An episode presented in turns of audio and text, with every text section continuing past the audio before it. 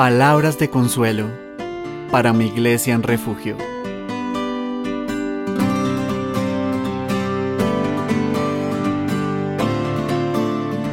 Hoy estaremos meditando en 2 de Pedro 1:8.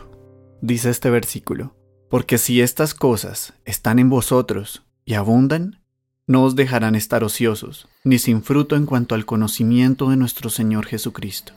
La reflexión del día de hoy se titula Cultivémonos. El ocio, esa tendencia que parece tan cómodamente inofensiva, ha dejado de muchas maneras su devastadora huella marcada en la historia de la humanidad.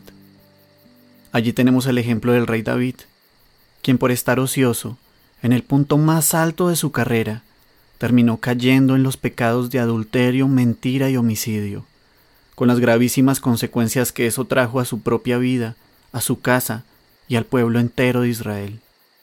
También tenemos el ejemplo de los cretenses, de quienes su propio falso profeta se asombraba y se quejaba diciendo, los cretenses, siempre mentirosos, malas bestias, glotones ociosos, según dice Tito 1.12, versión a la cual increíblemente el apóstol Pablo daba crédito.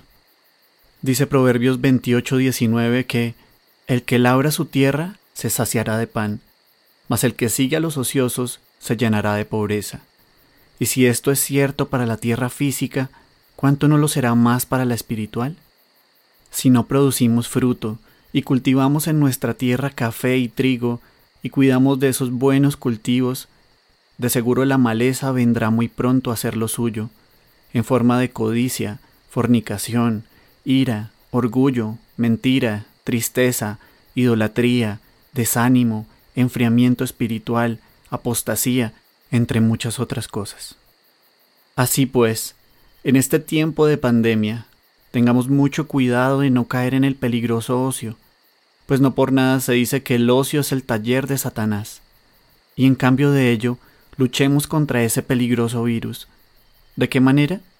Poniendo toda nuestra diligencia en añadir a nuestra fe virtud, a la virtud conocimiento, al conocimiento dominio propio, al dominio propio paciencia, a la paciencia piedad, a la piedad afecto fraternal y al afecto fraternal amor, como nos dice segunda de Pedro 1 del 5 al 7. Muchas tareas para una sola vida, ¿verdad?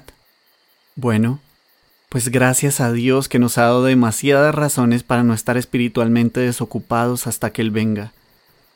Por lo anterior, meditemos en esta porción de la segunda carta del apóstol Pedro, y en cada una de las cosas a las cuales debemos poner diligencia, pues ellas no solo nos protegerán del pecado, sino que además no nos dejarán estar sin fruto en el conocimiento de nuestro bendito Señor, para que así seamos llenos de frutos de justicia que son por medio de Jesucristo, para gloria y alabanza de Dios.